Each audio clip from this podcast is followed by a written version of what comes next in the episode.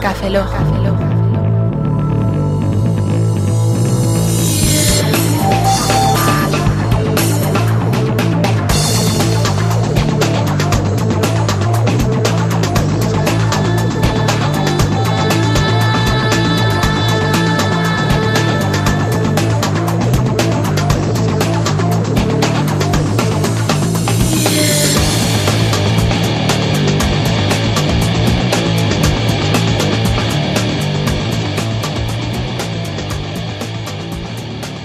Saludos y bienvenidos a todos los cafelogianos que nos estéis escuchando. Esto es Cafelog 006. Os habla un servidor, Roberto Pastor. Muy buenas tardes, Franza Plana. Buenos días, buenas tardes, buenas noches y buenas madrugadas de parte de Oscar Baeza, que esta vez estoy grabando desde, desde Alicante. No solo desde Alicante, estás al lado nuestra. Madre mía, o sea, desde que... ¿Cuánto llevamos? ¿Cinco programas? Llevamos cinco programas y esta es la primera vez que estamos los tres juntos, los tres juntos emitiendo. Es un momento histórico que emociona, ¿eh? Joder, tío. Joder. Yo voy a llorar ahí. Podemos decir que a partir de junio podremos repetir esta experiencia. Sí, sí, sí, La repetiremos muchas más veces la que nos dejen hacer. Así. Bueno, pues como siempre en Cafelog vamos a hablar de videojuegos, de tecnología e internet y un poquito de cine. En el anterior programa, pues fue un especial de especiales en el que cada uno habló especialmente de un tema especial, Vaga la redundancia. paga repugnancia. Pero hoy vamos a volver a la tónica normal. Estamos empezando a traumar a la audiencia. Sí, la gente se está traumando mucho. Ya he visto por ahí comentarios de que la gente usa el vocablo traumar, pero yo no me quedé tranquilo hasta que lo metamos en, en la Real Academia de la Lengua. En el diccionario de la Real Academia de la Lengua tiene que aparecer eso. Ya hacemos bastante con no pagar derechos de, de autor. ¿A quién? ¿A nadie? Ah, vale. Está bien, ¿no? Sí. Que tampoco debemos, pero por lo menos. No, no, no. pa- pagar, no. Pagar está muy mal. Gratis, bien. Pagar, mal. Sí, eso mola. Me mola, me mola tu rollo, tío. Me mola tu rollo. Mi ideología es un poco... No diré la palabra. Luego la dirás, pero fuera de antena. Vale. Pues sí, eh, volvemos a hablar de cine, tecnología de internet y videojuegos, como siempre. Recordaros que tenemos una dirección de correo, cafelog.gmail.com, cafelog se escribe con K, en la que hemos recibido por fin correos que no son spam. Muchas gracias. Muchas gracias a todos. Bueno, ahora por lo menos que nombrar a esta gente, ¿no? Por ejemplo, tenemos a Pep... On- Ay, no me acu- Mira, ahora mismo no me acuerdo el nombre. Pep Ortuños, si no me recuerdo mal.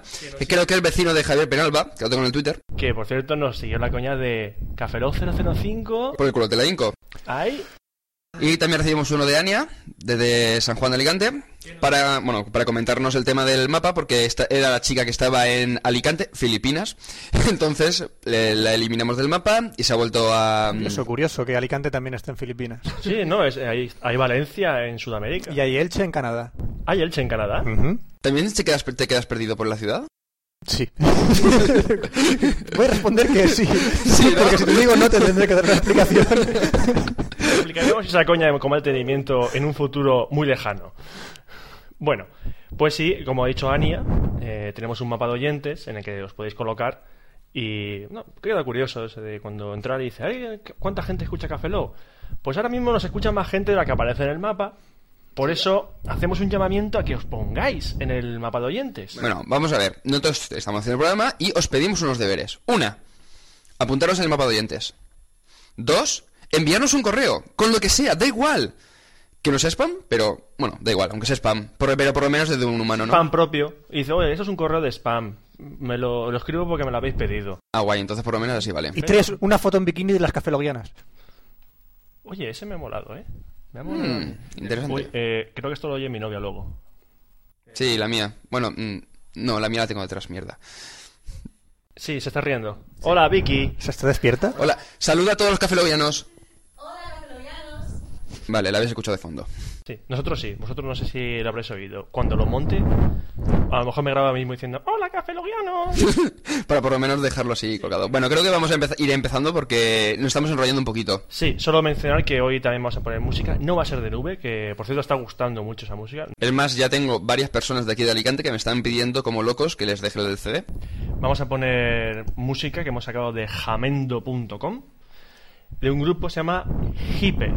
H-Y-P-E. Hype. Bueno, pues empieza ya Cafelog 006. ¿Te gusta Internet? ¿Te gusta la tecnología? ¿Te gusta Linux? ¿Te gusta Mac? Mm, ¿Te gustan los blogs? ¿Te gusta los feeds. ¿Te gusta la buena música? Pues Emigrando es tu podcast. www.emigrando.org. Todas las noticias, todos los días, a la hora que tú quieras.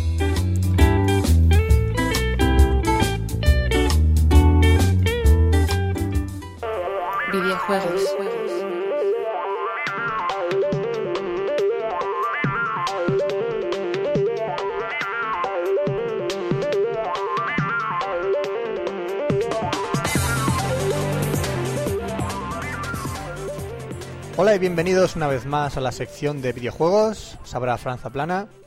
Y hoy vamos a comentar no solo aspectos sobre la PlayStation 3, vamos Estoy a hablar... hasta los huevos de la PlayStation Sí, 3, ya tío. muchos Café Logs hablando de la PlayStation 3. Vamos a darle solo una noticia en cabecera ya que ha salido al mercado.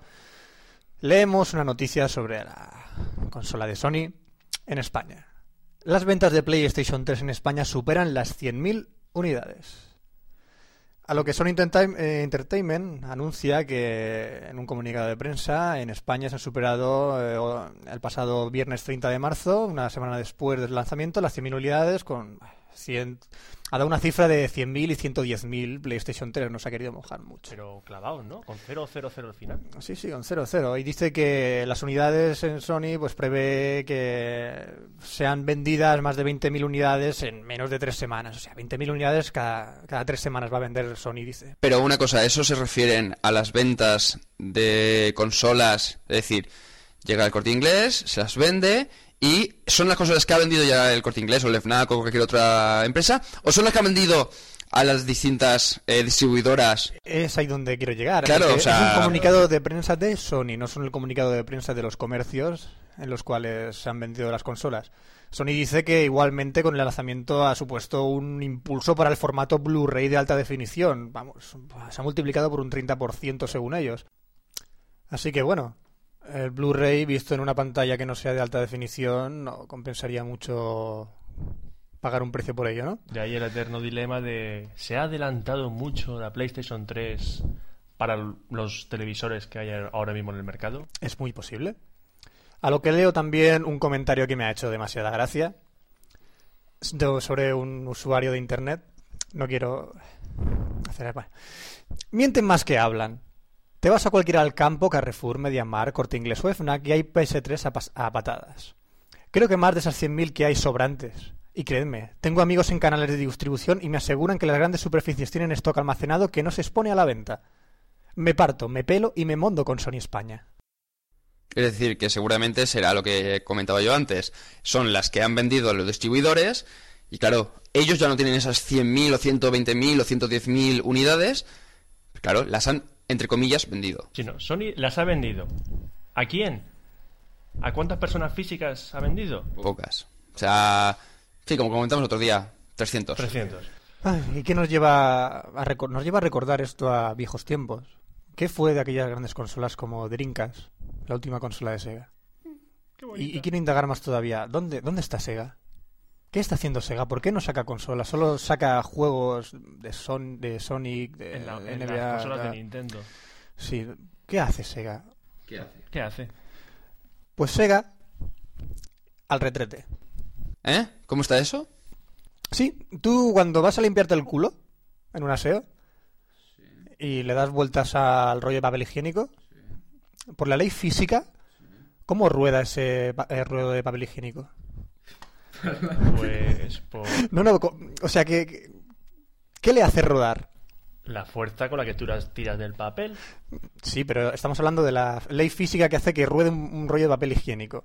La fuerza La concéntrica así. centrífuga. No va por ahí. No, no, la, la fuerza de la Sega- cagadera, yo que leches. ¿eh? Sega ha sacado unos rulitos que van por dentro del rollo de papel higiénico para darle las vueltas al papel higiénico. Sí, sí, sí, por 20 dólares tienes una especie de rulito que metes dentro del papel higiénico para darle vueltas y sacar el papel de papel higiénico. Eso, de Sega. Estoy alucinando. Y cuando, Sí. le- y cuando giras suena, eso de Sega. Sí, es, es todo un sueño de un Nintendero, la verdad, limpiarse el culo con Sega. Qué bajo ha caído. Pero, pero, o sea, ¿qué están haciendo ahora? O sea, ¿están sacando patentes de este tipo para sacar pasta Sí, o para tienen- qué? No hacen consolas, pero hacen rulitos de papel higiénico. sí. Hacen mierdas como esa. Madre mía. Y Yo que era de la Mega Drive. Bueno, y dicho lo de la Dicho lo de la Sega, lo de la compañía Sega, tenemos al primer, la primera eh, noticia idiota de la semana. Y se trata de que un internauta brasileño crea la primera pistola para Nintendo Wii.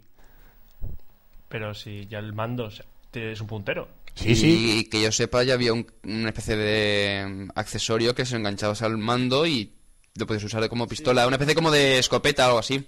Sí, sí, sí, di- dice que la ha inventado. Sí, que es una pistola de PlayStation 2 para ser utilizada en la Wii, a lo que le decimos al pobre brasileño. El Wii mando ya tiene infrarrojos y puede servir como pistola, por lo cual tu invento carece de sentido. Pero ir a gusto que se ha quedado el tío Y lo que dices también, al final de la noticia dices, sí, es la nueva, he creado una consola, o sea, he creado una nueva pistola para la consola Wii y tal, soy muy feliz, soy muy contento, va muy bien, tal. Y luego dice, bueno, de momento no funciona bien. Ah, que aparte- aparte no funciona. Sí, bueno, es la gran noticia de la semana, un tío que inventa la- una pistola que no, que no, fa- que no va. Es decir, vamos a ver, vamos a ver, repasemos. El tío inventa algo que ya existe y encima que no funciona bien. Sí, y lo, y lo, lo saca así Ese por tío la no es cara. brasileño, ese tío es español. Sí, sí, sí, sí, vamos. Grandes noticias de hoy y de siempre en las consolas. Pasamos también a un tema que me gusta mucho. eh, yo soy un jugador online, a mí me gustan mucho los juegos online. Ya no, no me supone respeto jugar en mi casa yo solo, marginado, jugando un juego que solo me voy a divertir yo. Me gusta también divertirme con más gente. Por lo cual yo juego mucho Pues a orgía. 2, vosotros jugáis también. orgía, tío. Sí, Te quieres divertir con más gente, te montas una orgía. No estoy, estoy mayor ya para eso. Tú mismo, hombre. Por lo que eh, vamos a hablar un poquito de los juegos MM MMORPG. Multimedia, no, no, multiplayer, online, multi, no sé.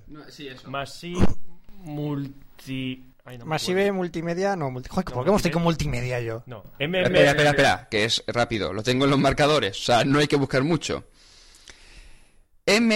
MMORPG, que sería multi... Massive Online Role Playing Game. ¡Eh! Me he acordado. Massive Multiplayer Online Role Playing Games. Eso mismo. Pues ¿qué tenemos? Pues ¿qué tenemos en los MMORPG? No me digáis otra vez qué significa. Si eres un fanático de War Warcraft, World of Warcraft, Wow. Wow. Oh, y pues, se supone que eres un auténtico viciado y haces unas sesiones de esas maratónicas, te aconsejamos que no sigas por ese camino. Porque hay gente que muere.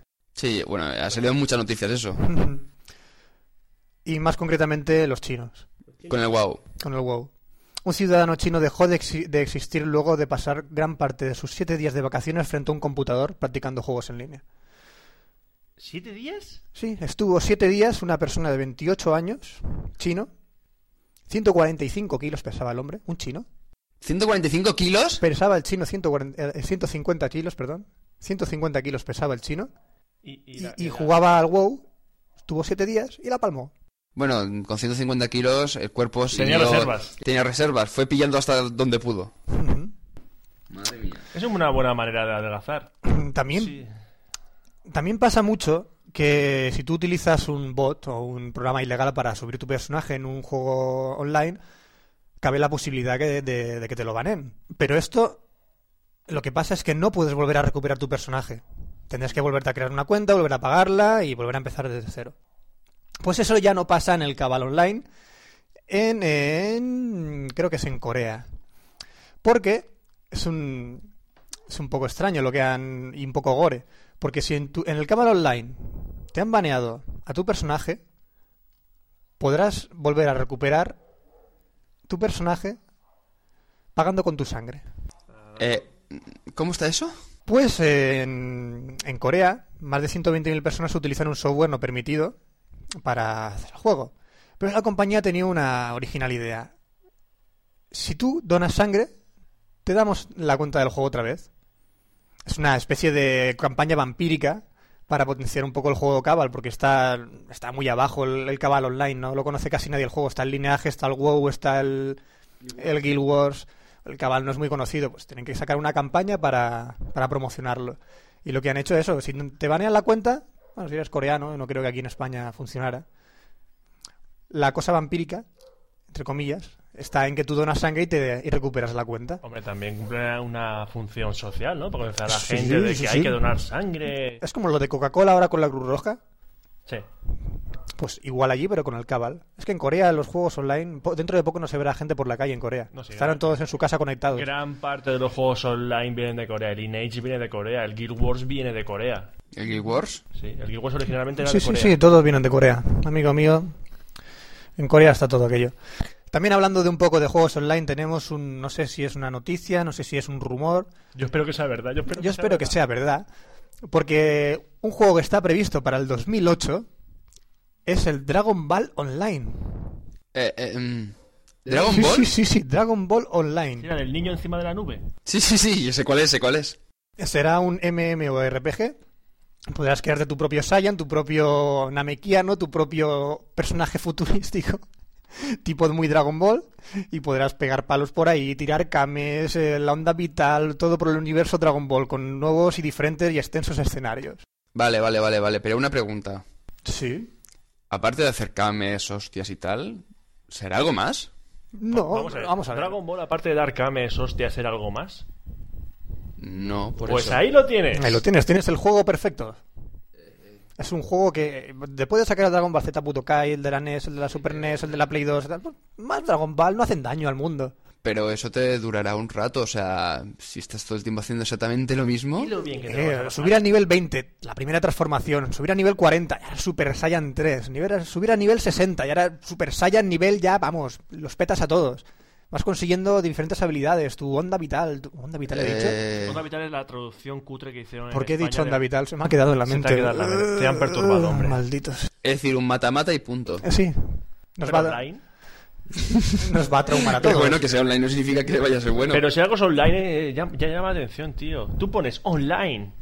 Tú pones Sudoku, online. ¡Guau! Ya es otra cosa nueva, tío. Poner online está de moda. Sí, pones a todo online y mola mogollón. Ah. El corro, de la, el corro de la patata, online. ¡Wow! ¿Cómo sería? Ni puta idea, pero bueno, molaría. Vale. Estaría bastante bien. Continúa, Fran. Más temas sobre la, la ley de Internet y juegos online, específicamente Lineage 2. Lineage también tiene una web donde puedes escuchar la radio, en el cual tienes 24 horas de música y de rock. Eh, cuidado, esto tiene doble sentido. Esto es un problema en Internet. Publicar música no es muy legal en Internet tampoco. Depende de la licencia de la música. Depende de la licencia de la música. Pero ¿qué les piden a Lineaje Radio por eh, emitir y reproducir música 24 horas al día? O sea, tenemos aquí los datos y es que piden, en el 2006 pedían 0,0008 por, eh, por canción emitida en Internet. Hoy en el 2007 piden 0,011 dólares por canción emitida en Internet. Ellos han sacado sus propias cuentas, los de la página web de Lineaje Radio, y han estimado que para mantener su programa necesitan 4.761 dólares por mes. A lo cual, calculando al año 130.000 dólares al año eh, formando una radio en Internet, no lo vas a ganar solo con la publicidad. Así que no solo en España estamos jodidos con las GAE. En Estados Unidos también parece que... Bueno, tenemos a la RIA ya. ¿Cómo se llamaba la. La, ría, cine? la ría. No, la RIA también. La, La RIA RIA. ¿Era no, la, la MPAA o algo así era? No sé, yo suelo decir que la RIA. Ya lo de la RIA es exagerado en Estados Unidos porque ya son medidas cuasi no, ya mafiosas, porque las famosas demandas a usuarios normales y corrientes de ir por calle, el envío de cartas amenazantes en plan, eh, creo que ha llegado el caso de que han mandado una carta diciendo pague usted tal cantidad o se verá usted metido en juicios que le va a salir más caro. O sea, una carta de extorsión en toda regla. Sí, sí. Lo cual, siempre he dicho que aquí con las GAE, comparado con las RIA, est- estamos servidos. Solo nos tienen metido el puto canon, Sí, ríase usted de la ría. ríase usted de la RIA y le meterá una demanda de tres pares de cojones. Bueno, el otro día ya las GAE ya se metieron con ellos en Caiga en Caiga. No sé si habéis visto el vídeo. Sí, O sea, es ilegal. Para empezar, es ilegal lo de las GAE. Luego, eh, el otro día hablando con una compañera de trabajo, es que mucha gente no sabe exactamente qué es legal o qué no es legal, porque comentaron, por ejemplo, que esta semana, pues ya no creo que no iba a tomar este tema en, en mi sección, pero hablando sobre el tema de, la, de las GAE, P2P y demás, el otro día salieron noticias de que habían cerrado páginas de descargas de Mule y Sí, sí, eh, BitTorrent. Entonces, el otro día leyendo en, no estoy seguro, creo que era en emigrando.org, hizo un desglose de por qué. O sea, claro, en los medios te dicen, han cerrado páginas de descargas en Internet. Claro, eso es lo que te están diciendo de los medios, pero no es la realidad. ¿Pero por qué las han cerrado? ¿Porque habían descargas? No. Las han cerrado porque, haciendo el cálculo, eh, Jerónimo Palacios, que también es podcaster, hizo un cálculo de cómo realmente estaban ganando dinero esas páginas. Entre las publicidades, los pop-ups de casinos, la publicidad y demás. Ha hecho un cálculo, si no recuerdo mal, que alcanzaban, no sé si eran al cambio en pesetas, es que ahora mismo no me, no me acuerdo exactamente la cifra, pero creo que eran alrededor de unos 40 millones de pesetas en 3-4 años. Sí, es una barbaridad. dices, se están haciendo ricos Sí. y es decir, en el momento que tú te haces, te enriqueces, te haces más rico, te enriqueces a costa de los demás, eso es ilegal. Que tú cojas, te vayas al emule, pongas en el buscador, quiero bajarme el último disco de X cantante, eso no es ilegal. Pero el problema es que mucha gente cree que lo que es ilegal es la descarga. No, no, es Es beneficiarse beneficiarse económicamente de descarga. Exactamente. Que no tiene nada que ver que tú te ahorres dinero, que no es lo mismo que enriquecerse. Y lo que acabas de comentar, dices que es ilegal hacerse rico a costa del trabajo de los demás. ¿Sí? Coño, eso es lo que hace las GAE, ¿no? Sí. Lo que, lo que ocurre es que le están pagando para que, te- para que les roben.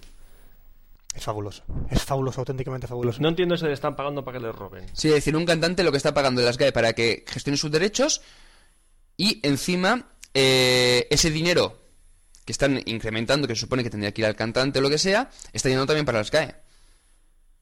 ¿Me explico? Sí, vamos, que, el- que el artista ve de sus discos o la El portada. artista realmente lo que está ganando es con los conciertos.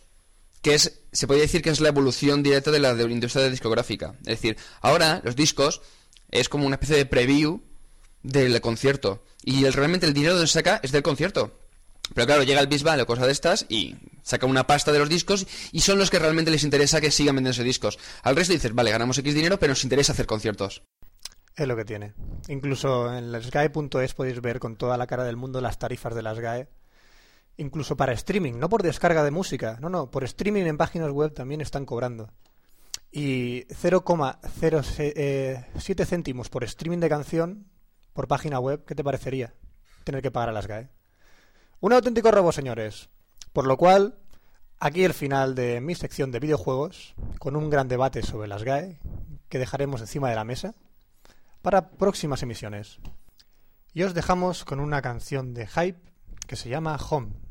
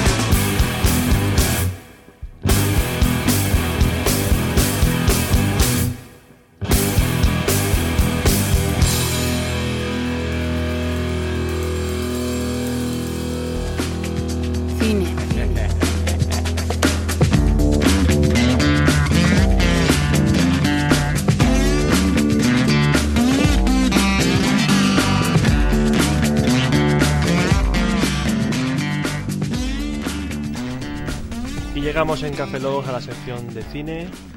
Una sección que la voy a hacer con noticias antiguas porque no he visto así grandes novedades en lo que es el mundo, que llame la atención en lo que es el mundo cinematográfico.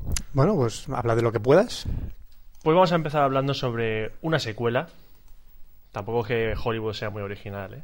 No, las Secue- secuelas, precuelas. trilogías, Remakes, pre- adaptaciones. remakes, precuelas, ya está un poco harto. Pero bueno, esto es una secuela de una película que fue muy interesante, que se llama 28 días después. Ujú. Aquella película sobre zombies, entre comillas, porque no eran zombies. Y que hizo Danny Boyle. A mucha gente no le gustó, a mí sí. No está mal la peli. No está mal, A está mí me gustó. Pues ahora llega la continuación que en una de, de originalidad se llama 28 semanas después. Que transcurre 28 semanas después de lo que pasó en 28 ¿Semanas o días días? después. No, 28 días después era la primera parte y Ah. 28 semanas después era la segunda parte. ¿A que, Ah, a que amigo. adivino cómo se llama la tercera? Venga, dilo. 28 años después. No, Meses, meses. meses. Hostia, me he chico. colado. Te has colado ahí. Esa sería la cuarta parte. Esa sería la cuarta. Bueno, pues lo novedoso de, de la segunda parte, de 28 semanas después, es que no la dirige Danny Boyle. Veremos, puede ser una cosa buena, puede ser cosa mala. Yo creo que es un poco bueno porque el director es un español, Juan Carlos Fresnadillo. Mm, apostamos por el cine Yo español. apuesto por él, por- sobre todo si alguien no ha visto una película de Juan Carlos Fresnadillo que se llama Intacto, es muy recomendable verla. Aunque cuando la estás viendo te das cuenta que es casi igual que El Protegido. Salieron casi a la vez, salió un poco después Intacto, pero el tema de Intacto y El Protegido son muy parecidos. Bueno, en- no repite ningún actor de 28 días después en, la- en esta secuela, solo lo que es la historia. Caras conocidas en la película, Cero. una, Una. Algo es algo. Robert Carlyle, Bueno, que el famoso Full Monty, sí. pues sí que sale en esta película, lo que no sé si será un personaje principal o secundario. Ya está por internet el tráiler para verlo y al principio del tráiler te crees, dices, no, pues menuda mierda, parece de serie B, pero luego cuando está acabando el tráiler que te pone música de Muse de fondo, te queda diciendo, "Oh, pues tiene buena pinta, habrá que verla. ¿Saldrá Yo- 28 semanas después? ¿De, de hoy? Sí. Pues no, sale el 11 de mayo. No voy a ponerme a hacer cálculos para saber si coincide con 28 Sí, semanas después, no, pero no, son las 8, 9. No, no va a coincidir. no va a coincidir. Bueno, de algo bueno a algo malo. Tom Cruise, que es lo malo, interpretará los nuevos de Brian Singer. Dios mío. ¿Por qué? Sabía que dirías eso. Pues sí, eh, Brian Singer, antes de hacer la secuela de Superman Returns, Sí. va a hacer una, una película de bajo presupuesto que va a volver a juntarle con el guionista de Sospechosos Habituales. Oh, tiene buena pinta por lo menos. Ya sabemos que si alguien, por cierto, si alguien no ha visto Sospechosos Habituales, que vaya a verla ahora mismo. ¿Cómo se llamaba el malo de sospechosos habituales? Te he pillado, Mm, ¿eh? Sí, sí, no, sí me lo sé. Lo para Sí, que no sí, sé sí. decirlo. Es no Kaiser sabes Sose. decirlo. Kaiser Sose. Kaiser Sose.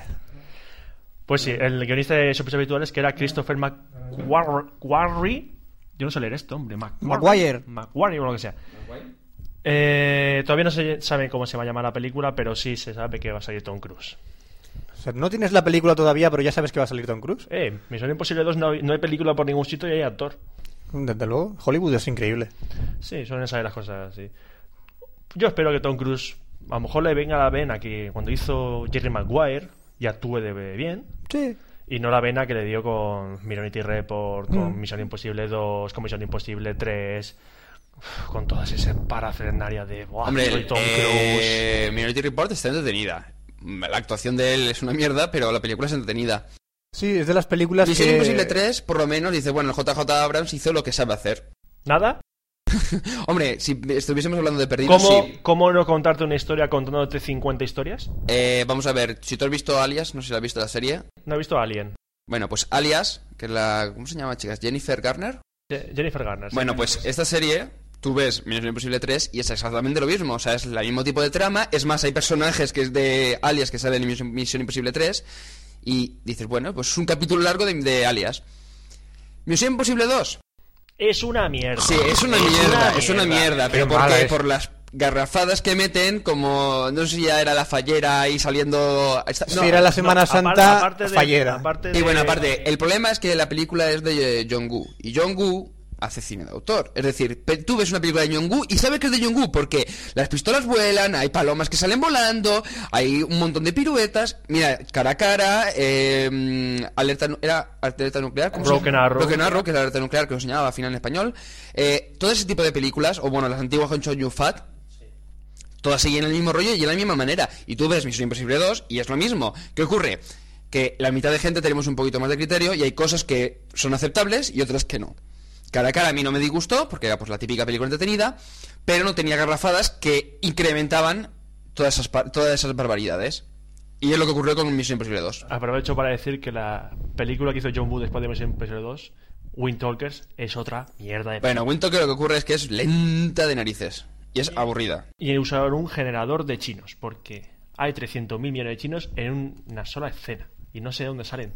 Es increíble. Sí, los han utilizado como extras para 300. Ah, también. También. Sí. Bueno, pasamos a otro hablar de originalidad en Hollywood, que es la adaptación de un videojuego. Sí. Otro, pero No me has dejado hablar esto en mi sección de videojuegos, te lo he dejado, ¿eh? Para que veas. sepas. Porque tiene más que ver con cine, hombre. Pero también tiene que ver con videojuegos. Bueno, no vamos a discutir ahora. No. Gears of War. ¡Guau! Yo no lo he jugado, no tengo una Xbox para jugarlo, tío. Es que las consolas de última generación son muy caras. Menos la Wii. En- ¿Os habría gustado venir en Ojo Buscador? Porque regalaban, había un concursillo y regalaban una figura de Gears of War. De tamaño de sería unos 20 centímetros por ahí de altura. Pero yo con eso no puedo jugar a Gears of War. Sí, puedo hacer como que soy el de Gears of War, soy el de Gears of War, paño, paño, paño. Pero no Otro día en puedo Barcelona jugar. había un, un personaje de, no sé, Gears of War de Halo 2 de tamaño real. En una tienda de videojuegos. ¿Te movía? No, era de cartón piedra. Pues sí, van a hacer la película de Gears of War. No se sabe casi nada de ella. Entonces, pues, hay que ponerse a temblar. ¿Por qué? Porque hay un personaje por el mundo cinematográfico, un terrorista, llamado V-Ball. Es que me hace gracia cada vez. Para empezar, cada vez que pronuncias el nombre, porque empieza a recordar todas las películas que ha hecho. Y dime una buena, ¿vale? O sea, solamente dime una buena. Yo siempre contaré la anécdota. Yo, gracias a Dios, no he visto ninguna. ¿Por qué? Porque un día entré eh, en una sesión que estaban poniendo House of the Dead y pillé los cinco últimos minutos de la película. Qué afortunado. Ya no, pero es que ya era una bazofia. Es que los cinco últimos minutos era una bazofia. Y, la gente que estaba ya aguantando la hora y media o las dos horas que durase, dije, pobrecicos. Pobrecicos, ¿cómo aguantan a este tío? Hombre, yo sabiendo que era malo fui a ver la de the Dark. No es que sea masoca, vamos a ver. Sabía que iba a ser mala, pero quería ver qué barbaridades soltaban. Es más, fuimos pensando que iba a ser de coña. Es decir, dices, vamos a hacer toda la película partiéndonos. En efecto, estuvimos toda la película riéndonos de las barbaridades. No solo en la película, sino el guion, los actores, el doblaje, que lamentablemente el doblaje era malo. Yo creo que lo- los propios dobladores dijeron, bueno, ya que es mala, vamos a hacerlo mal. Vamos a hacer el, el mínimo esfuerzo. Sí, porque era fatal. eh, toda la película en sí era mala. No se salvaba nada. Y para que no se salve nada de una película, Es difícil, ¿eh? Y... Y que le pasa con todas sus películas es para ese tío meterlo en la cárcel. Vamos a ver, yo soy muy permisible en cuanto a películas. Dices, bueno, esta película es mala, pero es entretenida o se deja ver. Vale, aceptamos barco. Pero cosas como la Noche de Dark no se puede ver pasar. Yo creo que la única comparación posible es con Revenant. No sé si la habéis visto. Sí, siempre te he dicho que eso es la peor película de la historia del mundo mundial. Sí, o sea, es decir, es una película comercial, al- al- igual que Alone in the Dark, sobre vampiros, y, pero es tan mala y tan estúpida, absurda, que no vale la pena. Dejémonos decir en malo que me estoy poniendo fatal, por favor. Hablemos de un actor consagrado, un actor que infunde respeto cada vez que aparece en la pantalla, que es Sean Connery. Ujú. Sir Sean Connery, nombrado Sir. Que, como ve que se está acabando ya, ya no tiene edad el hombre para estar en el cine, le gustaría, ya está pensando en cómo despedirse del mundo del cine. Y lo quiere hacer a lo grande, interpretando al padre de un famoso personaje, como ya hizo una vez que interpretó al padre de Indiana Jones. Ahora quiere interpretar al padre de James Bond. Mm, Va a ser el padre de los grandes. ¿Sí? Pero mi pregunta es, ¿James Bond tiene padre? Hombre, de algún lado tiene que haber salido. ¿Le ha visto el ombligo? Sí, en la escena con Halle Berry. No, ese era Pierce Brosnan. Ya, pero, Pero el es el persona... Bond- estás hablando del personaje de James Bond, no el actor que hace de James Bond. Evidentemente el actor que hace James Bond tiene ombligo. Es que la duda que tengo yo siempre, vamos a ver. Si hay varios actores que hacen de James Bond, es porque James Bond, el nombre de James Bond, el personaje de James Bond, el agente secreto, es un agente secreto que conforme lo matan, ponen a otro tío. Y ¿Nunca habéis automáticamente lo llaman James Bond. Exacto. Y le dan un nombre. No, es- o sea, no es un nombre real James Bond. No estamos hablando de, un, de una película, estamos hablando de un videojuego. Lo matas y revive. Sí, es, es, ¿Ganar partida? Mm, es como los espartanos, tío. Matas y salen más. bajo tierra. Pero no sé. Bueno, Sean Connery, pues. Puede hacerlo bien. Ya hay rumores de que a lo mejor pa- aparece la cuarta entrega de Indiana Jones. Otra vez interpretando a Henry Jones, padre de. Al final, ¿quién iba a hacer de...? Bueno, era al final hija de Indiana Jones, ¿no? Eso todavía está por decir. ¿Quién estaba candidata? Creo que era Nelly, ¿era? Sí. Y Natalie Portman. Da igual, una de las Bueno. dos me sobra. Y bueno, si ya me pones a... Yo ¿cómo espero se que que Ilani lo. A Scarlett Johansson, ¡puah! Contentísimo al cine que voy. Si pones a Scarlett Johansson de Legend Jones, tengo yo una hija así y yo estoy más feliz que vamos. Bueno, sí, volvamos a, a lo que estábamos. Pues sí, James Bond tendrá un papá con barbita y gorrito cutrecillo como que lleva Henry Jones. Hablemos también de Indiana Jones 4, porque sí que se ha confirmado eh, un personaje femenino de la película, que me alegro enormemente que haya sido elegido, Kate Blanchett. Qué rica. Qué, eh, qué rica, ¿eh? Kate Blanchett. Oscar no sitúa a Kate Blanchett. Sí. Ah, muy bien. Sitúas a Kate La reina blanca de los elfos, ¿no? la reina blanca de los elfos. Joder. O a Catherine Hepburn en el aviador. He hecho más, papeles aparte de Galadriel, sí, ¿eh? eh, también eh, salió en la de Premonición, que creo que era de. Sam Raimi o producida por Sam Raimi, no me acuerdo. Ahora acaba de estrenar una película que se llama eh, Diario de un escándalo. Junto sí, el cartel este que el cartel que además era un, plagio del de Hable con ella o alguna de esta de Almodóvar. Sí. El cartel, sí. El cartel, sí. Sí. Es que me, me suena porque vi eso el- en internet del tema del cartel que era una copia. Bueno, si esa chica lleva ya bastante tiempo. Pues Kate Blanchett va a interpretar a la protagonista femenina de Indiana Jones 4, que no sé si era Indiana Jones y Tari que te vi, Mm, Bueno. como hicieron con las... Cara con de las- la madre de la hija o algo así, o sea, la mujer de Indiana Jones O o, ya la será novia o la, algo. o será la amante, o será la hija, o será... vete a saber. No sabemos qué será, porque como esto no... El guion es top secret. Esperemos que no hagan barbaridades del estilo de eh, situarlo en la actualidad y cosas así. Si, actualiza si, no, si, si la meta en la actualidad, Indiana Jones está muerto, Sí. directamente. Porque no Tiene que se hacer- pasar- ambientarlo en su momento. Porque digamos que cuando hizo la última cruzada tenía el hombre ya unos 40 tacos. Esos son 50 años, es más de 60 años antes de, de la época actual. El hombre estaría muerto. Vamos. Que no pueden hacerlo. Y dejamos el cine por un poquito. Vamos a ir a la televisión para hablar sobre una serie que está pegando muy fuerte, sobre todo en Estados Unidos. Aquí no está pegando muy fuerte, sobre todo porque está poniéndose en, en canales de pago.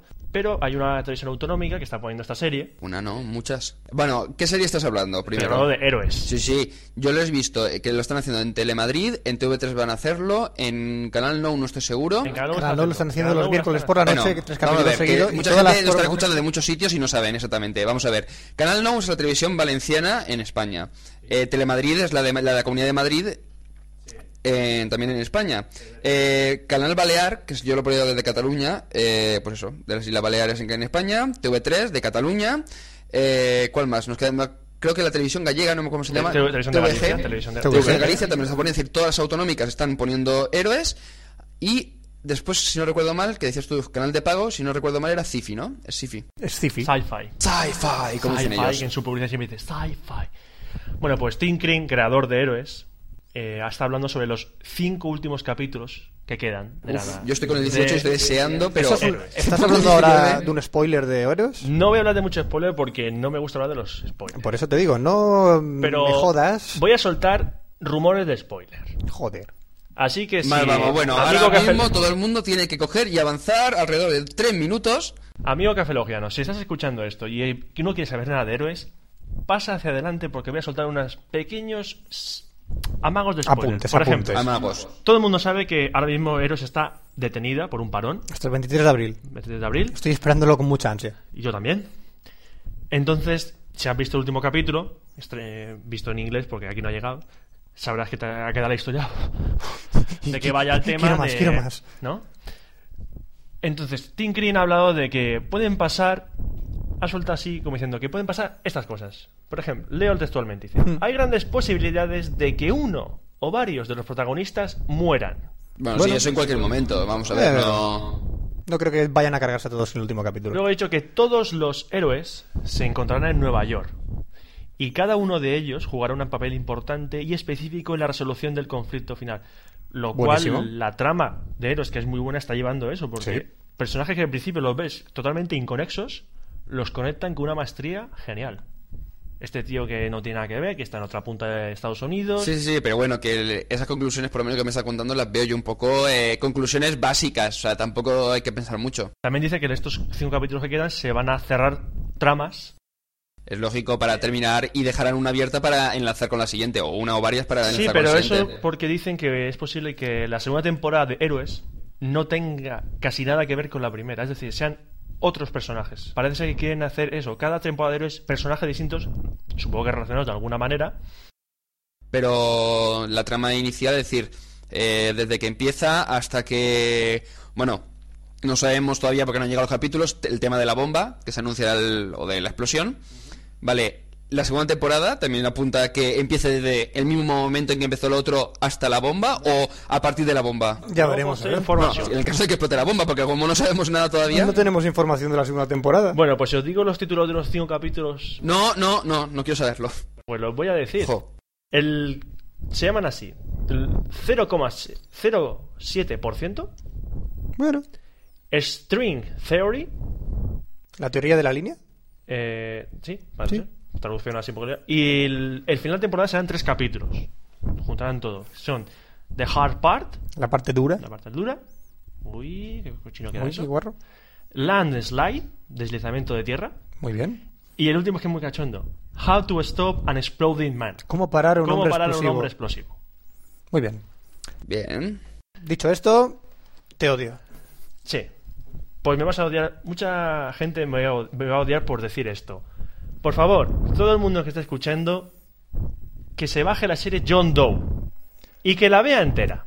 Me lo va a agradecer, ¿verdad, Oscar? Madre de Dios. ¿Por qué? Vamos a ver, hay dos cosas que a los fanáticos de las series no hay que dejarles hacer. Una, ver John Doe.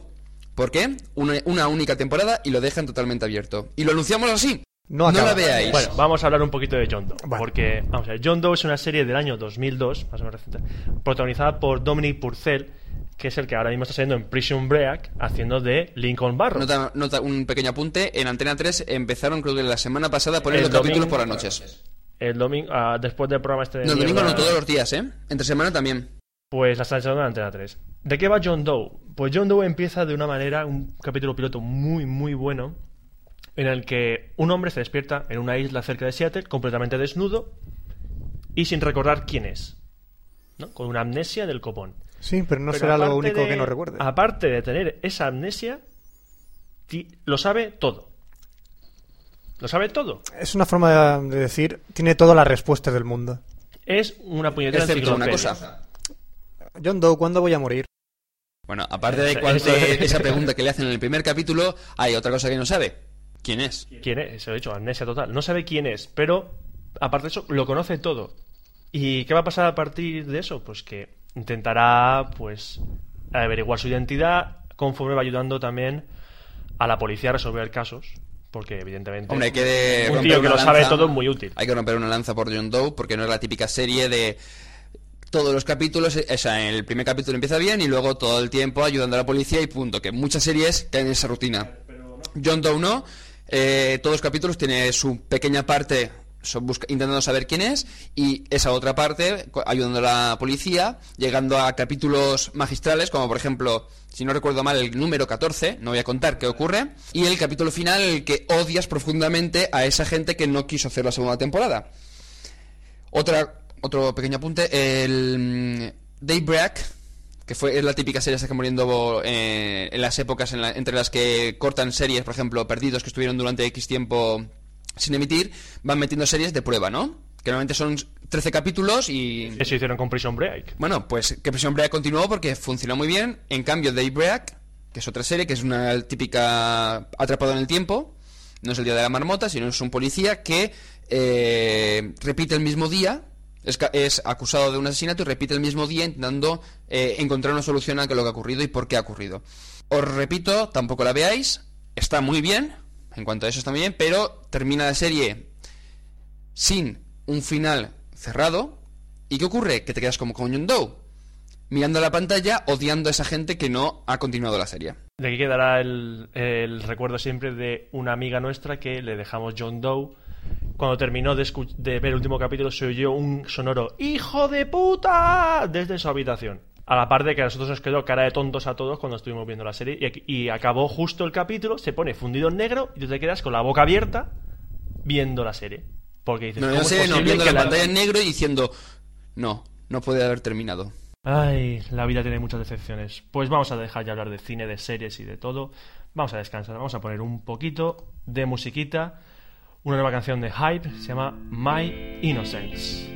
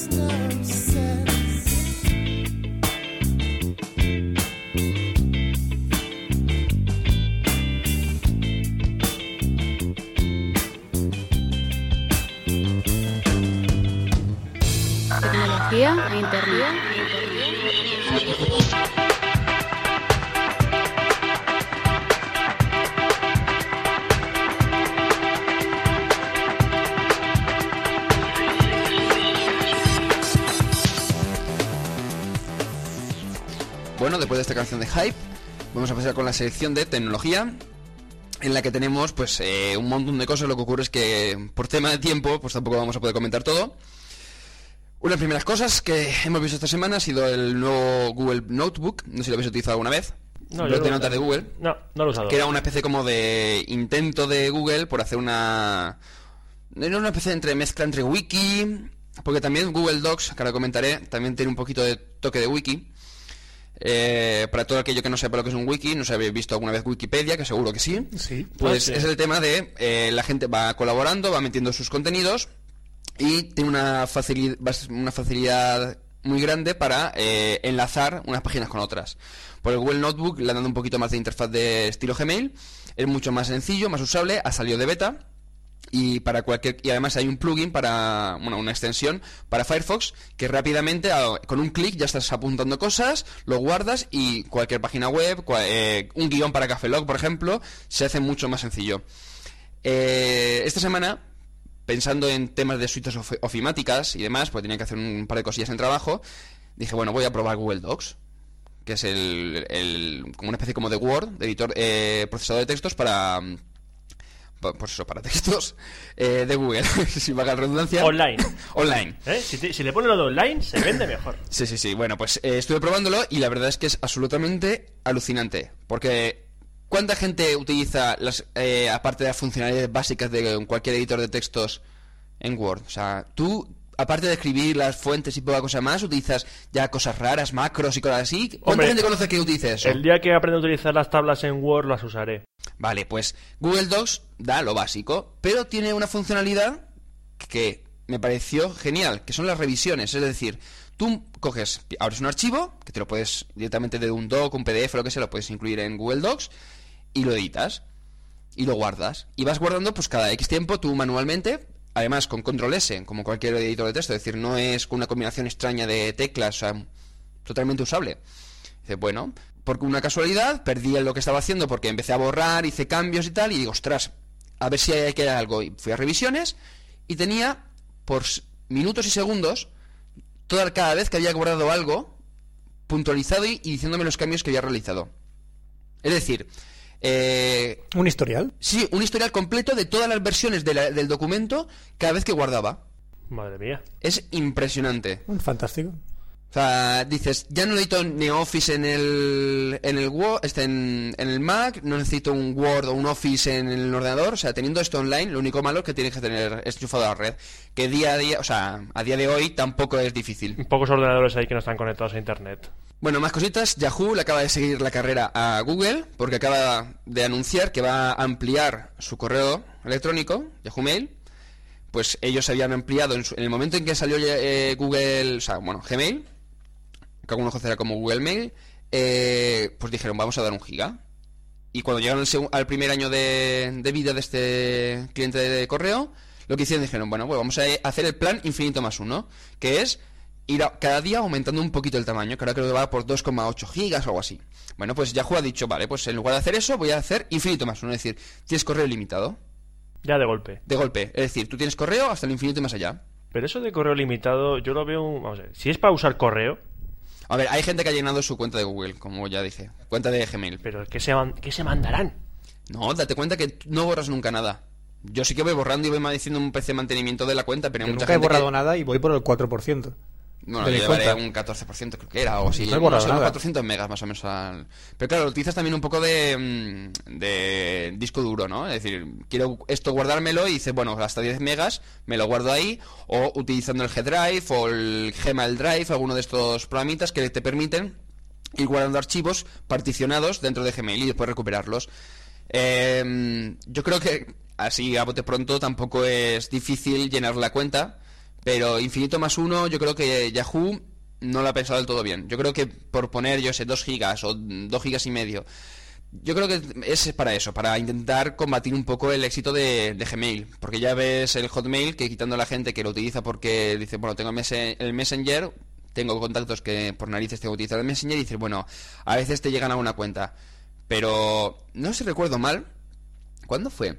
El otro día, no sé, eh, viendo páginas de, de eh, consultores y demás, eh, fue gracioso porque literalmente cuando un imagínate necesitamos un puesto de cualquier cosa no de yo sé de informático para ponerte en la empresa ponemos el currículum online y esa consultoría no recuerdo el nombre lo que hacía era automáticamente todos los correos que llegaban desde una cuenta de Hotmail eran automáticamente descartados de la oferta Eh, no, la gente era que si en currículum mm, la gente ponía su correo electrónico, todos los que ponían en el currículum que su correo era de Hotmail, lo descartaban porque eh, tenían el... presuponían que esa gente, por usar Hotmail, no tenía ni para joder idea de informática, informática. exactamente Es decir, que Hotmail se está poniendo una cosa que es para... Sí, eh, para todos aquellos los que quieren- la, los gente chiquillos, los chiquillos que, oye, me pasas tu Hotmail, tío, que te paso de allá donde el por el Messenger. Sí, Venga, tío, así típico. hablamos. Pues que, no sé, que Hotmail ya, yo personalmente ya no uso Hotmail. Lo utilizo para, para conectarme al Messenger de vez en cuando, porque ya me conecto más al Gtalk. Yo es que el Messenger, te lo comentaba por Twitter, no me conecto, o sea, no me conecto. O sea, quitando a lo mejor dices, bueno, es que tengo que hablar con este que no tengo el Gtalk, y dices, bueno, venga, me conectaré un rato. Pero, cuanto menos mejor. Enlazando un poco con el tema de lo de Google 2 y not- de Google Notebook que comentaba antes, eh, no sé si conocéis Mínimo, que es un navegador web Muy pequeño. Sí, es pequeño, es para PDAs y para terminales móviles y, y demás. Bueno, pues acaban de hacer un port, o sea, una versión para el N800, el Nokia N800, que es una especie como de bueno, el sucesor del 770, que es como una especie de mezcla entre U- joder, UMPC y smartphone, es decir, no tiene funcionalidades de, de, este, de, de lo que es teléfono móvil, pero sí que tiene clientes de voz IP, etcétera, etcétera. Bueno, pues han sacado una versión, es como si fuese un mini Firefox dentro del, de ese terminal. ¿Qué ocurre? Tienes tus pestañitas y tienes compatibilidad con todas las aplicaciones web que las mismas que tiene Firefox. Por tanto, tú puedes utilizar Gmail, Google Docs, Google Notebook o cualquier aplicación, por ejemplo, de Google, pero dentro del terminal móvil. Entonces, ¿cómo instalarte dentro del móvil un editor de textos, una Un hoja editor de, textos, un hoja de, de o cálculo, sea, un calendario, cliente de correo, todo. sin tener que instalarte nada? Exactamente. Es alucinante. Bueno, para todos los fanáticos del iPhone, parece ser que los últimos rumores... Hay fanáticos de eso ya. ¡Pua! Desde el primer día. Pero si te hubiera salido. Ya, ya, bueno, pero hay fanáticos que están deseando que salga. Y de eso es lo que da la noticia. Se rumorea que para la WWDC, que es la conferencia de desarrolladores, si no me equivoco, de este año, que es el del 11 al 15 de junio de este año, pues piensan que habrá una keynote el 11 de junio, exactamente, en la que se presentará oficialmente el iPhone. Pero no se hizo ya la presentación oficial. No, vamos a ver, es lo mismo que hicieron con el Apple TV, cuando en su momento era el ITV, ¿vale? Es decir, presentaron, mira lo que estamos haciendo, y entonces después harán la presentación oficial en la que dirán, bueno, esto es lo que os enseñamos, esto es lo que al final va a ser, y a partir de mañana o dentro de un mes está en, está en la venta. Es decir, que puede que lo que presenten en esta conferencia que habrá ahora sea muy distinto a lo que presentaron en su día, Exactamente, y puede hacer muchos cambios, incluido el nombre, por ejemplo. pues llamarlo Apple Phone. Apple Phone, por ejemplo. De todas maneras, todas la- las broncas que habían tenido con el iPhone con Cisco, por el tema del nombre, al final se han quedado en nada. O sea, han dicho, bueno, pues tú puedes seguir utilizándolo, porque nosotros seguimos utilizando, porque creo que era el IP Phone o algo así. Y lo que único que han hecho ha sido que han ganado no sé cuántos millones de, en publicidad gratuita, Sí, básicamente. básicamente. Vamos a llamar Cafelog y Cafelog. A ver, es que le da un tono así más chic, ¿no? O Apple, no, Apple no, porque no, no hablamos, No, no. hablamos poquito de Apple. ¿Y por- y por qué lo, lo llamamos manzana café Lock? Manzana Cafelog, Sí. Porque tiene un nombre como de carajillo, ¿no? Un tipo de carajillo, no sé, no me gusta. Bueno, todo, todo se Dejémo- andará. Dejémoslo en Cafelog. Vale. Bueno, más cositas, más lanzamientos. El N95, el Nokia N95, este móvil de Nokia que tenía GPS, Wi-Fi, eh, de- vamos, que tenía un poquito Sí, te todo, hacía la colada, cinco- te sacaba el perro Sí, a sí, sí, pasear, todo cámara eso. de 5 megapíxeles. Bueno, pues eh, al final en España va a llegar el- en abril, que aún no se sabe si va a ser para el 1 de abril o para finales de abril, con Movistar. Es decir, todos los que estemos en Vodafone, Yoigo, Orange y demás, nos vamos a quedar con un par de... Vale. Sí, con una cara de tonto. Sí, con una cara de tontos. Con un par de mierdas en la cara, sí. ha tirado. Pero hombre, siempre está la posibilidad de pasarse a Movistar. No, dejémoslo. Yo creo que de momento yo estoy pensando, sigo pensando en pasarme a Yoigo, falta que saquen un terminal aceptable. Porque ahora lo mismo que hay, dices, vale, está muy bien. Por ejemplo, el, el que comentaba que no estaba mal, que era el Sony Ericsson W880, lo han sacado ya en Yoigo, pero yo sigo esperando uno con una pantalla más, más grande que me permita más que nada conectarme a ponerme Google Maps, el cliente de Gmail, etcétera, etcétera, en el móvil. Eres insa- insaciable, tío. Sí, jamás. Jamás podrán saciar mi ansia de tener un móvil perfecto. Ay, Bueno. hombre. Si decíamos que Apple había lanzado en su momento el...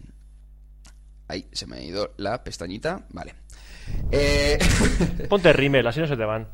Dios. Dios bueno, Gracias, era la broma eh, del todos día. comentábamos, bueno, que en su momento cuando salió el iPhone todo el mundo veía que el interfaz del iPhone era absolutamente fantástico, maravilloso, revolucionario, etcétera, etcétera. Eh, el, el LG Prada, que creo además esta tarde estábamos comentándolo, sí, el este que era pues también pantalla táctil, pues ya tiene una interfaz muy similar al del iPhone y que si no recuerdo mal, creo que ya a las mismas fechas del, del anuncio del iPhone o un poquito antes ya tenía esa interfaz, por lo tanto no se puede considerar copia. Bueno, pues Microsoft ya se ha puesto las pilas y ¿Cómo ya no? está preparando dos interfaces. Uno que se llama Zenzui, que es eh, está desarrollado en los en laboratorios de Microsoft, no significa que sea totalmente de Microsoft, que te permite una navegación con una pantalla táctil en un cualquier móvil, pero en un terminal con Windows Mobile o simplemente con soporte para Java, como cualquier móvil que hay ahora. De manera que tienes, pues eso, las opciones para poder moverte entre fotos, eh, abrir el navegador, moverte, hacer zoom en, el navegador, hacer zoom en la foto, subir fotos a Flickr o lo que tú quieras. Muy sencilla, de un modo muy sencillo.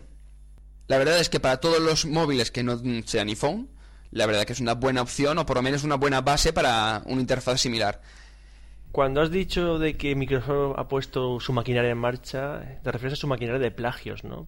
Bueno, realmente es lo que está haciendo, porque esto dices, bueno, es similar al iPhone, pero luego tenemos el navegador. No sé si acordáis que en la presentación del iPhone el Safari permitía eh, acercar, tú ves la página renderizada, o sea, lo que hacía era hacerla un poquito más pequeña, que cogiese en la pantalla del móvil, y tú ibas con el mismo, con el dedo pasando para abajo, haciendo scroll en la- lo que sería la página, y si le dabas dos veces, pues se te acercaba y veías más cerca de lo que era el texto, las fotos, lo que sea. Bueno, pues Deep Shift, no, Deep, Deep Fish, joder, con cuánto nombre. pescado de la capa, No, pescado profundo sería más o menos. O, Ah, pes- deep, o deep, pesca profunda o algo así. Bueno, pues ese es el nombre en código del nuevo navegador para móviles de Microsoft que tengan Windows Mobile. Supongo que sea solamente en la- para la versión 6. En la que el funcionamiento es el mismo. Renderiza las páginas más pequeñitas y si tú le haces clic o lo que sea, se acerca. Es decir, que estamos en una nueva copia del Safari que tiene el iPhone. Por tanto, lo que dices tú, continuamos con la política esta. Es los creativos. Que no digo mal, que no digo que sea malo, porque dices, bueno, eh, alguien ha inventado esto y dices, bueno, es la mejor opción, vamos a tomar esa misma opción. Lo que ocurre es que es una larga carrera de que siempre está haciendo la misma opción de Apple. Lo que me hace gracia es que hace, hace no muchos años veíamos a Microsoft como, como el, toma, el no va más. Es decir, Microsoft era la que daba el paso. Pero Ahora a Microsoft X. le han adelantado, no solo, no solo Apple, sino muchas empresas, Google, eh, Yahoo, le han adelantado, han dejado a Microsoft atrás y ahora Microsoft está como cogiendo las sobras. No, alimentándose de las sobras. Es realmente eh, ver lo que ha funcionado, hacer un estudio de lo que ha funcionado y luego dice, bueno, pues vamos a implementarlo o no. Porque fíjate en el este Hotmail, cuando Yahoo ya daba un giga o Gmail daba 2 gigas, ellos siguen con 250 megas. ¿Qué ocurrió? Que dice, bueno, vamos a esperar y entonces ya cuando lanzaron el Windows Live Mail, que al final, si no recuerdo mal, va a pasar a llamarse Windows Live Hotmail, Ahora mismo, sí, Windows Live, en lugar de ser el Windows el correo de Windows Live, va a ser el Hotmail de Windows Live. Eh, tema de política de Sí, patentes y marcas y historias, ¿vale? Pero que hasta que no dijo, bueno, pues ya se ha, se ha sentado un poquito esta situación, pues entonces lo lanzamos. Es lo mismo que pasa con Windows Vista, que la interfaz en 3D, hasta que han dicho, bueno, es que ahora Linux y Mac, los dos, implementan escritorios en 3D. Nosotros no, venga, va, pues vamos a lanzarlo. ¿Y cuál es la gran novedad de Windows Vista? Eso. Aero. Sí, vale, que tiene muchas opciones, de cara a desarrolladores, tiene mucho mejor soporte para, drivers, eh, las nuevas li- librerías .NET son mucho mejores, etcétera, etcétera, nuevas capas de implementación, etcétera. pero a nivel de usuario, da igual. O sea, yo no necesito Windows Vista para poder trabajar. ¿Sabes cuál es la última de Windows Vista? ¿Cuál? Han colado un troyano, ¿sabes en qué? En la animación del- de un cursor. Es decir, tú te instalas en la animación del cursor. ¡Ay, qué guay! ¿Cómo mola el...? ¿Por qué se me reinicia una y otra vez el Explorer de, Sí, Windows Vista? Una y otra vez, y una y otra vez, y una hasta el infinito y más allá. No, en cay- cayó una captura de un que nos envió un lector en la que el mensaje era Windows Explorer se ha reiniciado. No, se tiene que reiniciar. El problema ha causado un problema. El problema ha causado un problema. Sí, suelen ser problemas, trae más problemas. ¿Cuál era el problema original? Windows Explorer. El ¿Y problema, la el problema de Windows Explorer había provocado que Windows Explorer tuviese un problema. No, no, no. El problema ha producido un problema. ¿Cuál es el primer problema? El Windows Explorer ha fallado. Por tanto, Windows Explorer es un problema que ha causado otro problema. ¿Y cuál es el problema que ha causado el primer problema? Que se está reiniciando continuamente. Ajá, Un efecto similar al que estabas comentando tú. sí. Bueno, que te comentaba antes de que Microsoft estaba atrás, venía a cuento porque he oído noticia de que eh, Swapbox, creo que era, Swapbox, Sí, el servicio de vídeos de, sí, el YouTube de de YouTube, sí. creo que ha chapado. No, lo que han hecho ha sido eh, limitarlo. De momento creo que han eh, limitado las nuevas altas, es decir, ya no puedes darte otra vez de alta. Y no recuerdo si al final podías acceder o qué. Pero que no les está funcionando bien. Que eso, es que vamos a ver, Eh, si YouTube, te- bueno. YouTube ha conseguido el podium del, del streaming de vídeo en internet, porque lo ha conseguido, YouTube ahora mismo yo creo que es el mejor Bueno, sistema de hay- vídeos, No, el mejor no, el más, el más conocido. El más hay conocido- otros que son mucho mejores, ¿eh? pero el más utilizado, el más Sí, sí, famoso, porque sí. está Vimeo, está Metacafé, está... Eh, Blip.tv. hay varios, eh, hay varios. Mo- no, no sé qué motion, no vamos a llamar ahora. Dale al play. Dale al play, que es la versión eh, Un española. saludo, Fernando. Un saludo, Fernando. Pero bueno, que ahí Microsoft es que no está ni el segundo, ni el tercero, es que está... eh, Bueno, la el lo bueno que tenías que dices, vale, es con formato Windows Media Video. Dices, bueno, aceptamos barco. Pero eh, tenía mucha calidad. YouTube, tú ves un vídeo y dices, bueno, tiene calidad aceptable. Softbox el que mejor calidad tenía.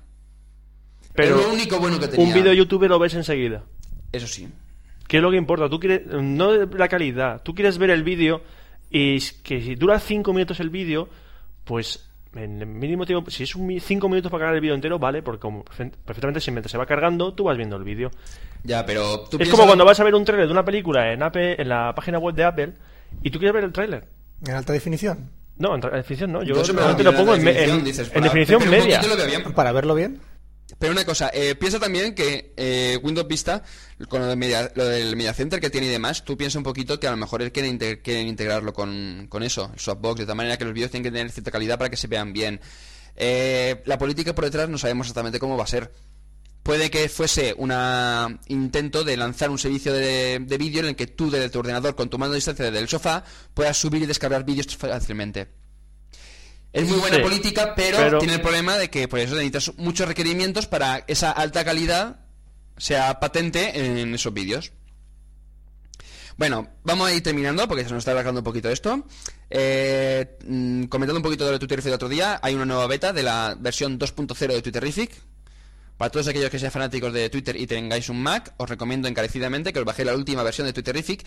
No está disponible desde la página propia, sino que tienes que irte al usuario Twitterific de Twitter y ahí tienes un enlace eh, temporal para poder descargarte esa última versión. La verdad es que ha mejorado bastante la interfaz y hay más de uno que utiliza eh, el Twitter simplemente por utilizar Twitterific. Hasta ese punto llegamos. Y el último apunte, eh, Apple acaba de lanzar Bootcamp 1.2 beta, que entre otras cosas como eh, mejores drivers, eh, mejor soporte para Windows, etcétera, etcétera, ha dado soporte para Windows Vista. Chan, chan. Chan, chan, chan, chan. ¿Cuánta gente se instalará Windows Vista en su MacBook o en su Mac, iMac, eh, Mac Mini o Mac Pro? Eso lo leí en foros de Mac y la gente estaba descojonada. Es decir, yo tengo Windows XP instalado en el portátil porque quiero jugar a Kill Wars. Que hace meses que no juego y que seguramente voy a formatear la partición. Porque quitando para algún juego puntual, ¿para qué necesitas Windows? Eh, pa- para, Para- para para jugar. nada. Para Pa- jugar. para ya- y jugar. Ya, ya, Quiero jugar y quiero Windows y ya está. Bueno, pero para jugar también puedo comprarme una consola. también. Sí. Es más, todos los juegos se están sacando en consolas, por tanto, ¿para qué necesito Windows? Windows. Imaginemos Windows. un mundo sin ¿Puedo Windows. editar, Oh. ¿puedo editar vídeo para en, en Mac? Sí. ¿Puedo grabar Café Lock en un Mac? Sí, puedes escucharlo también. ¿Puedo escuchar Café Lock también? Sí. Vaya, por Dios. ¿Puedo, ¿Puedo navegar por internet? También. Joder. Y con tus amigos del Messenger. Con mis amigos del Messenger También, también. también, también. Joder, entonces, ¿para qué quiero Windows? Ponte Linux también, si quieres. Si no tienes que comprarte un Mac, ponte Linux. ¿Puedo editar vídeo también? Sí, ¿Y, y puedo ah, editar mis fotos? también. Desde luego. Es más, la Ubuntu, que además una de las coñas es que eh, mi ex, ex jefe me, me dijo, el día en el que tú enchufes tu cámara de fotos en el, en el ordenador con Linux y automáticamente detecte las fotos, será el día en el que Linux será bueno. Y ya lo Hice hace. eso en la 606 de la Ubuntu y automáticamente me abrió el eh, F-Foto, F-Spot, es que no recuerdo exactamente cómo era- F-Spot. F-Spot, ¿no? Pues automáticamente lo abrió y me, pi- y me pidió si quería importar las fotos. Con eso lo digo todo. Que Microsoft tiene los días con... Windows tiene los días contados. No, las, ventas de vista han superado las primeras ventas originales del Windows XP. No sabemos si es porque las ventas del XP eh, inicialmente fueron muy malas o porque las del Vista han sido muy buenas. Estamos también con los datos mismos de que las compañías dan, igual que la. PlayStation 3 y Sony. Bueno, pues con esto ya terminamos eh, la sección de tecnología y pasamos a unas promos. Hasta luego.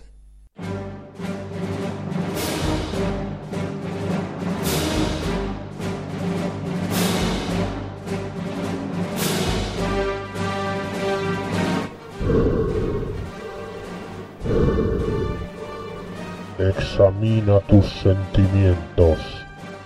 Sabes que es verdad. Yo soy tu padre. Pasa de mí, que me tienes rayado ya que sí, la verdad que sí, soy tu padre que sí, tal. Venga, Si siempre has tenido problemas de comunicación, escucha el podcast del aspirante. Todo sobre comunicación y nuevos medios. En podcast.soniablanco.es. mira al papá.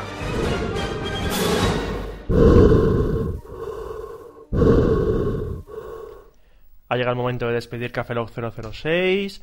Recordad lo de siempre, que tenéis una dirección de correo electrónico, cafelog.gmail.com. Cafelog se escribe con K. Tenéis una página web, es cafelog.com, donde tenéis los podcasts que hemos colgado hasta el momento, las promos, un mapa de oyentes donde nos gustaría teneros a todos situados para ficharos y saber dónde vivís. Y conseguir vuestras IPs y hackearos vuestros ordenadores. Bueno, Fran, eso no es bueno decirlo, sobre todo si estamos intentando que se apunten. ¿Lo he dicho en voz alta? Sí. Sí, bueno, eso no había que decirlo. eh, lo que os gustaría es exactamente eso, que estuvieseis todos para poder saber quiénes sois, dónde estáis y ¿Qué os motiva? ¿Qué os motiva? ¿Por qué nos escucháis? enviarnos correos para decirnos lo que queréis que escuchar en Café Lock, es decir, propuestas para hacer cambios, eh, eliminar a Roberto, por ejemplo, o añadir una nueva sección de, de cómics, o yo qué sé, no sé. Sí, curiosidades de es, una- Japón. Es un ejemplo, tampoco ¿Por qué pasa me nada. queréis eliminar? No, no, es un- solamente pues, una opción. Es una opción que le podemos dar al oyente de Café Lock. Bueno, pues los oyentes queremos que nos ayuden a ir modificando Café Lock Mejorarlo. Para, para mejorarlo y adaptarlo a los gustos de nuestros oyentes. Sí, por ejemplo, un comentario que han hecho en el correo ha sido que pongamos música japón en japonés. J-Pop. Sí, pero es muy jodido encontrar J-Pop con licencia Creative Commons. Eh, le preguntaremos al de Frique- Friqueando. ¿no? Porque lo ha conseguido. Le mandaremos un correo a este chavalote. Porque Sí. no lo ha encontrado. Bueno, Bueno, pues ya solo queda despedirse. Aquí un servidor Roberto Pastor. Franza Plana, hasta la próxima Café Lock 007. y Oscar Baeza, nos vemos. Un saludo, sed felices. Hasta luego, cafelogianos. Café Lock.